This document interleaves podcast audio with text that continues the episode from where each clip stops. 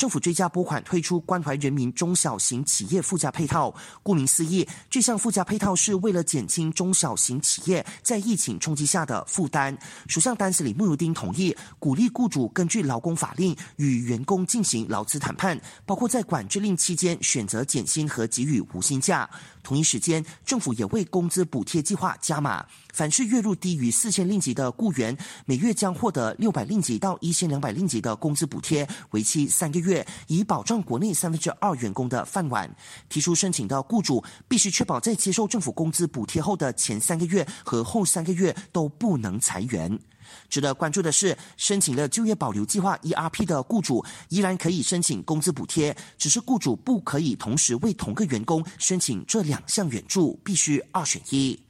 政府大手笔再拨款一百亿令吉，大马职工会总会感激政府关心人民，呼吁中小企业停止向政府提出要求，现在是时候专心思考如何重新运作公司。